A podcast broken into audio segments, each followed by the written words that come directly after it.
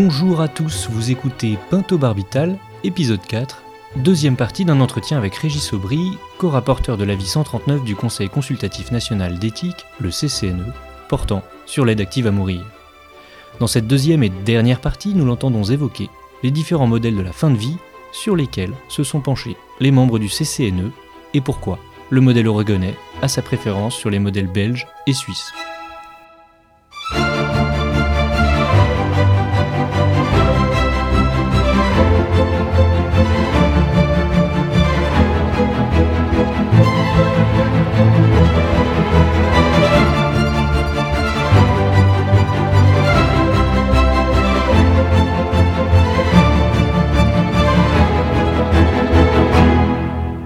La première partie de cet entretien, Régis Aubry avait montré que les progrès de la médecine comportaient aussi une part d'ombre.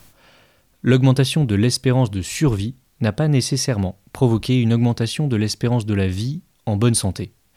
Paradoxe de la courbe de deux espérances qui se croisent dans le désespoir de la fin de vie. Fin de vie des cancéreux qui souffrent plus longtemps du fait de certaines chimiothérapies, de patients atteints d'une maladie neurodégénérative qui font dégénérer leur volonté même de se suicider seuls. D'où la question du recours à un tiers pour en finir. C'est l'intervention de ce tiers qui m'apparaît euh, euh, importante. Alors vous allez dire, euh, bah, si on dit assistance, c'est qu'il y a un tiers. je, me réfère beaucoup dans les travaux qu'on a pu mener à, à la législation de l'Oregon et de quelques États où finalement ce tiers est juste le garant, enfin juste, est le garant que la personne est bien atteinte d'une maladie grave, évoluée, incurable, dont l'espérance de vie est limitée à quelques mois. Pour moi, puisqu'on interroge la dimension dans certains pays euh, de l'euthanasie comme étant un éventuel soin, autant l'accompagnement d'une personne qui va peut-être se suicider relève du soin, autant l'administration par un tiers d'un produit létal interroge la notion même de ce que soigner veut dire. Euh, justement, euh, vous avez fait la distinction entre euthanasie et suicide assisté. L'euthanasie correspondrait plutôt au modèle belge, le suicide assisté au modèle oregonais, mais aussi au modèle suisse. Est-ce que vous pourriez euh, expliquer rapidement la différence entre...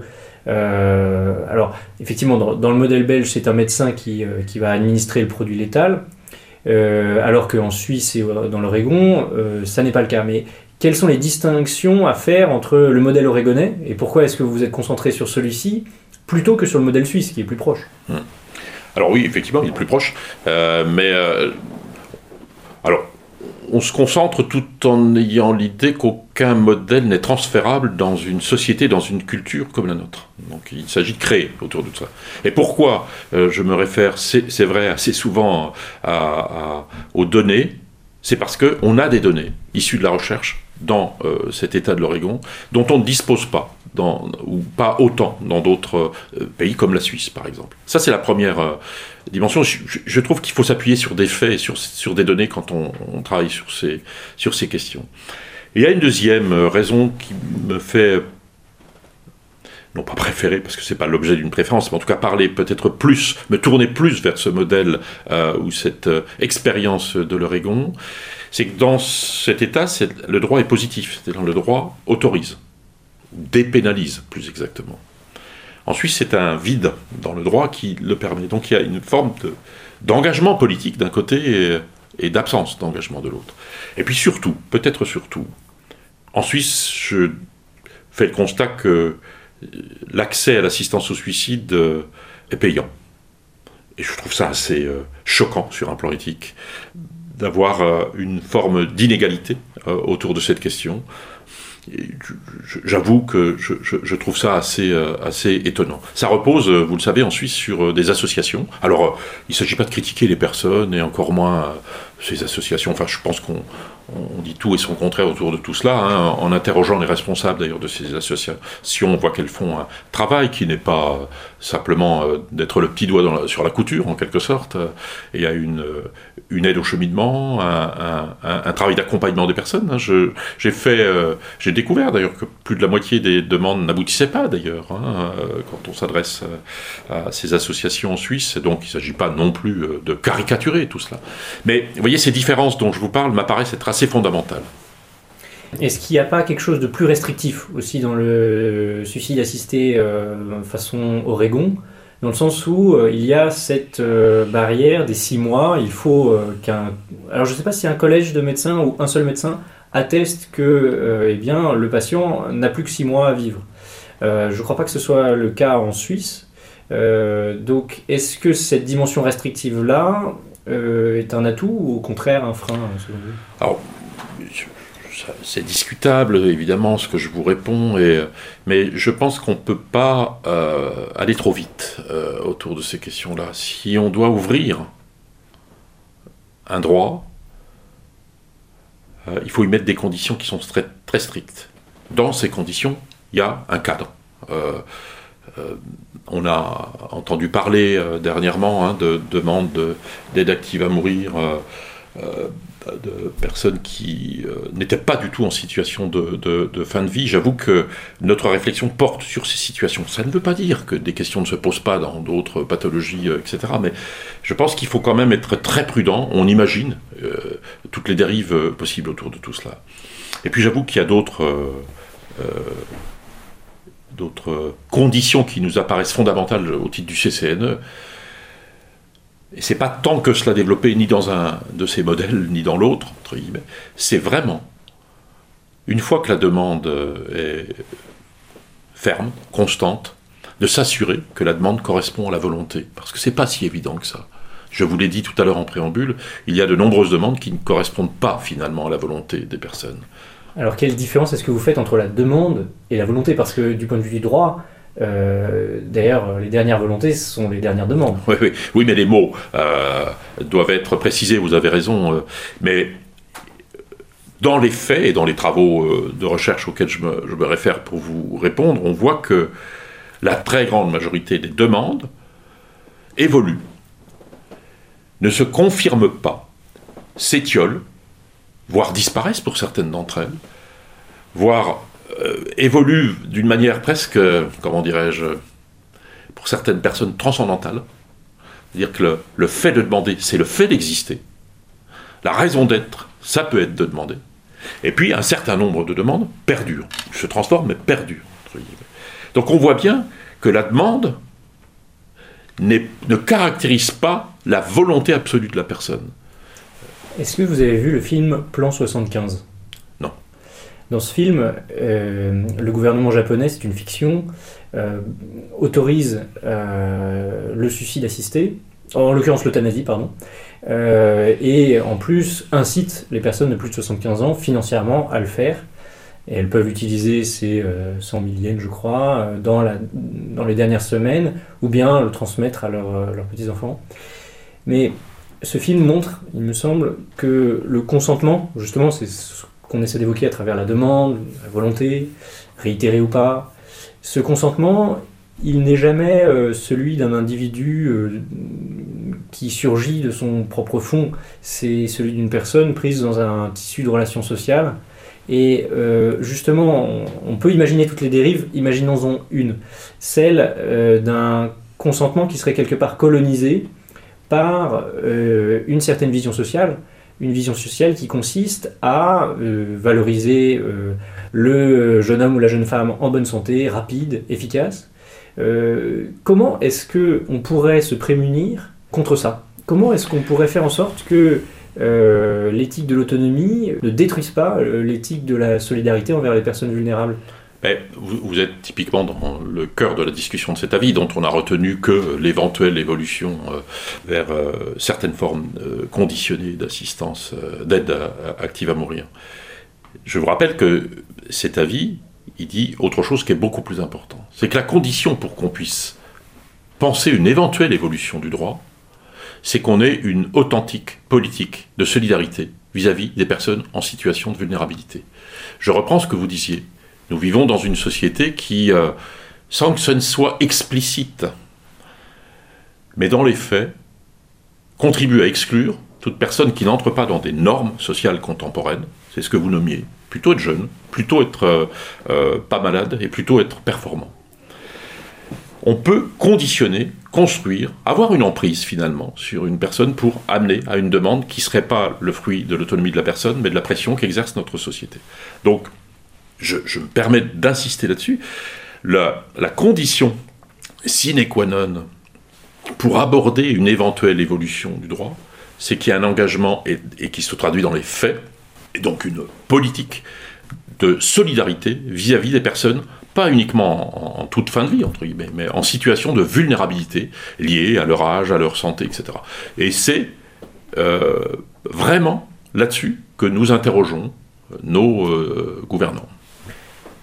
Est-ce que ça ne reviendrait pas finalement à mettre euh, la, charrue avant les bœufs que de légaliser cette possibilité-là alors même que euh, la loi Leonetti, Claes Leonetti de 2016, est euh, irrégulièrement appliquée sur le territoire Et est-ce que, même si cette légalisation possible pourrait être encadrée strictement, euh, le fait même que cette loi ne soit pas respectée va quand même plutôt dans le sens contraire. Euh, ça, a fait discussion, d'ailleurs, ça a fait l'objet d'un avis divergent hein, au sein du CCDE qui a été publié euh, de huit euh, collègues sur la cinquantaine de, personnes qui constituent le Comité national d'éthique. Il, nous semble, enfin en tout cas l'avis majoritaire, dit qu'effectivement c'est un risque et on alerte sur ce risque. Et on, dit combien, à mon avis, ça serait indécent même de ne pas investir, mais autrement qu'on ne le fait aujourd'hui, de manière un peu homéopathique dans le domaine euh, de l'accompagnement des personnes euh, en fin de vie, mais aussi dans les politiques d'accompagnement du vieillissement, hein, pour le dire plus, plus largement. Mais néanmoins, ce sont deux questions qui se posent en parallèle. Euh, le droit actuel auquel vous faites référence, la loi Claes-Leonetti, nous apparaît, et on le dit clairement dans ce texte, parfaitement adapté aux situations de personnes dont le pronostic vital est engagé à court terme.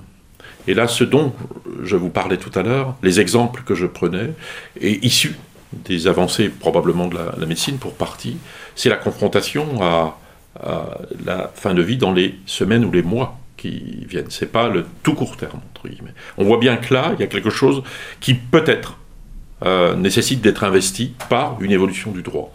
Mais j'insiste lourdement, c'est évident qu'à mon avis, il faut sortir euh, du énième plan de soins palliatifs, puisque c'est ce qui est en cours, je crois le cinquième, euh, et, et, passer d'un plan qui est une rustine à une politique effective. C'est l'honneur d'une société, ça serait de notre point de vue l'honneur d'une société que de développer et de renforcer les approches solidaires dans l'accompagnement des personnes en situation de vulnérabilité. Ça s'appelle une culture palliative, dans notre jargon, euh, mais qui à la fois euh, se traduit par des compétences acquises chez tous les professionnels de santé et pas des spécialistes, et d'autre part dans notre société une culture de la solidarité. Vous avez parlé des dérives du modèle oregonais, euh, c'est un modèle que vous connaissez. Est-ce que on en voit déjà des dérives dans le modèle oregonais ou? Alors, je me réfère à ce modèle, je mets des guillemets autour du mot parce qu'il n'est pas à prendre comme quelque chose d'absolu, mais il y a assez peu de dérives euh, euh, en, Oregon. Enfin, à ma connaissance, il n'y en a pas.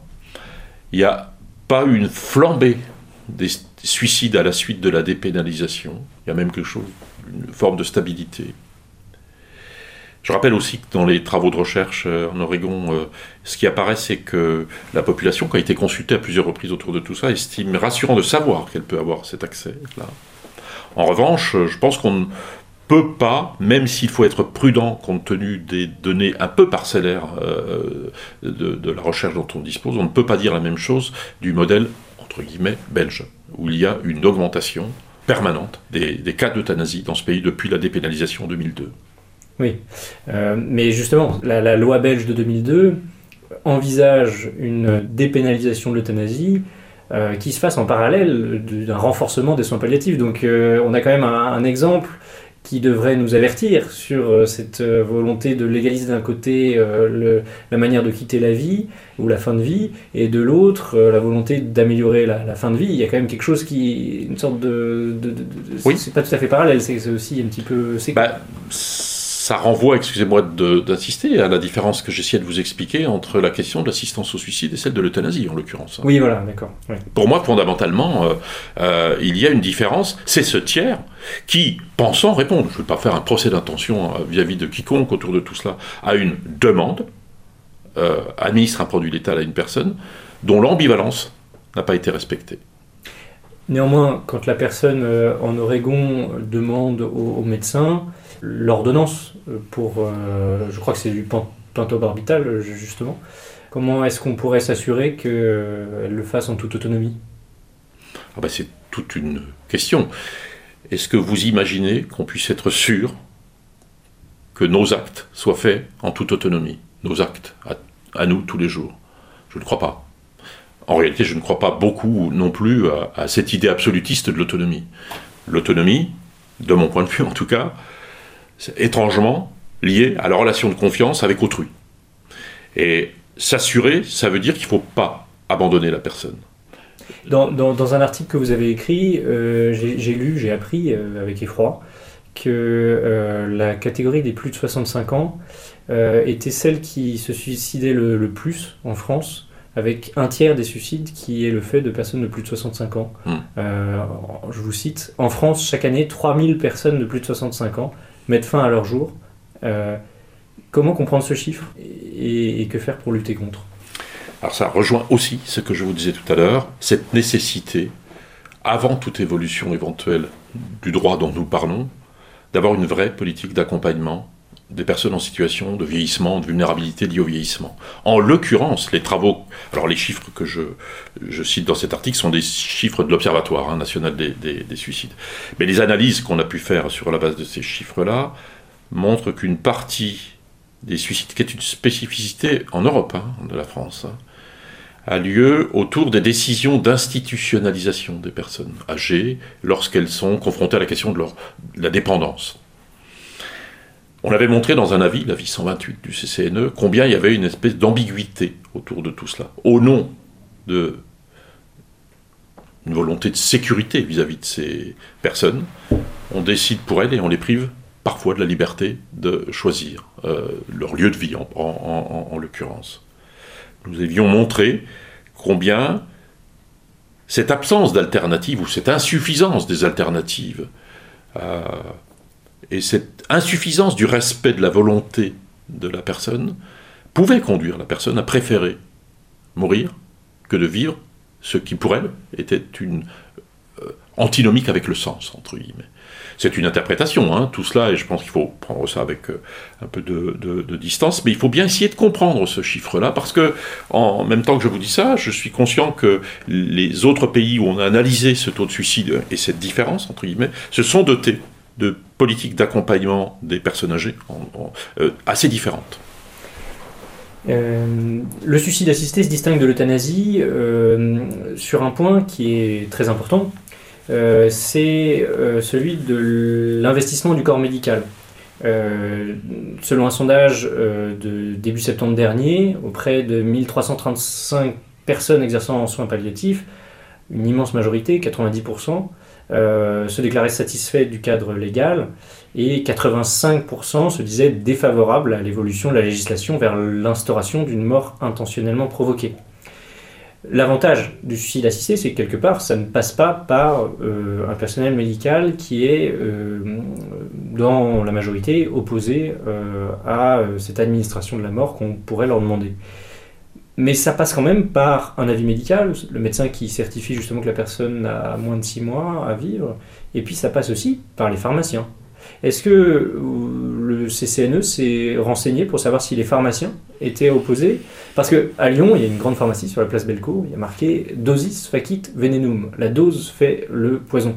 Et justement, l'éthique du pharmacien, c'est euh, de vendre un médicament, c'est une des deux traductions possibles de pharmacone, et non pas un poison, euh, l'autre traduction possible. Et, est-ce que ce problème éthique qui a été euh, soulevé par les médecins opposés à l'euthanasie, ne se pose pas aussi sur le suicide assisté, qui est que le pharmacien euh, va changer de traduction du mot pharmacone. on n'est pas allé, il n'entre pas dans les missions du CCN de faire des enquêtes comme euh, celle que vous euh, mentionnez, mais de, faire avec les résultats des enquêtes qui ont été faites. Et effectivement, je pense qu'il n'y a pas eu de travaux, ou à ma connaissance, il n'y a pas eu de travaux auprès des pharmaciens. J'attire votre attention sur le fait que, par exemple, en Oregon, on n'est pas dans un cas de figure qui est celui des pharmacies, à proprement parler. Hein. Euh, bah, c'est parce, que l'organisation est un peu différente. Et qu'effectivement, il faut se poser cette question. Euh, effectivement, je reprends votre propos, le médecin euh, n'est pas neutre lorsqu'il dit, je pense, au vu de la connaissance que j'ai de cette personne, qu'elle est dans une situation dont l'espérance de vie est de moins de six mois. Nous disons d'ailleurs au CCNE qu'il ne faut jamais dire ça tout seul. Il faut croiser son, avis avec celui d'autres des, personnes, les proches, la personne elle-même et, d'autres soignants.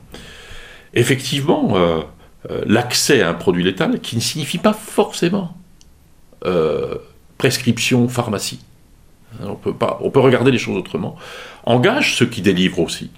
Donc il y a à réfléchir autour de tout cela, ça m'apparaît une évidence, mais en même temps, c'était le titre ou le sous-titre de notre avis, nous sommes bien confrontés à la question à la fois du respect de la volonté ou de l'autonomie de la personne, et au devoir de solidarité vis-à-vis de cette personne. Quand bien même, à titre personnel, je peux avoir une opinion sur cette dimension, est-ce que je peux contraindre autrui à euh, suivre ma propre opinion? Non. Soigner n'est pas cela. Euh, quel est votre, euh, votre souhait pour, euh, pour les débats de cette année concernant eh bien, la possible légalisation d'une assistance médicale au suicide? Alors écoutez, moi, personnellement, je l'ai dit d'ailleurs lors de l'audition que j'ai eue auprès de la Convention citoyenne, qui incarne de mon point de vue un peu ce que peut être le débat. J'ai essayé de faire état des incertitudes qui m'habitent autour de cette question-là. J'ai essayé de faire état de l'importance des nuances dans cette euh, question. Parce que l'essentiel est dans les nuances, et j'ai parfois l'impression qu'on voudrait euh, gommer ces nuances, toujours dans un mécanisme, euh, là aussi, de déni, alors qu'à mon sens, le jour où ces questions ne feront plus question, nous serons entrés dans une ère dramatique. Donc, douter n'empêche pas d'agir, mais douter, c'est ce qui permet de développer, me semble-t-il, un véritable, une véritable politique d'accompagnement des, des personnes en situation de vulnérabilité. Je vous remercie.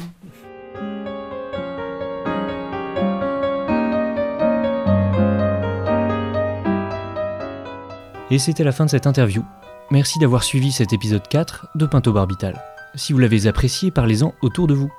Dans l'épisode suivant, on se penchera un peu plus précisément sur le modèle belge, réclamé par l'ADMD et pour l'instant refusé par la majorité au gouvernement.